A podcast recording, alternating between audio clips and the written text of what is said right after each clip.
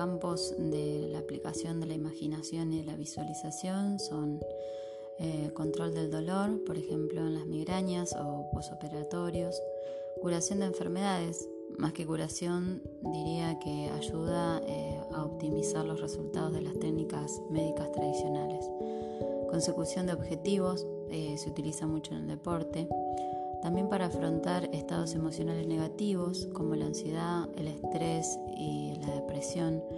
Además, también se puede aplicar para conseguir estados de relajación. Las imágenes son particulares en cada sujeto. Cada uno de nosotros tenemos nuestras propias imágenes. Hay que realizar un entrenamiento en imaginación previo, si eres de las personas que les cuesta imaginar.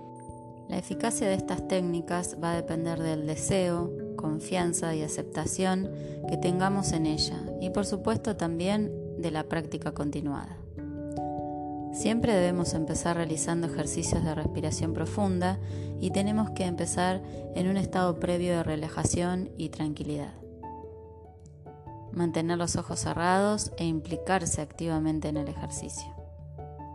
Una sesión de visualización debe finalizarse de modo gradual.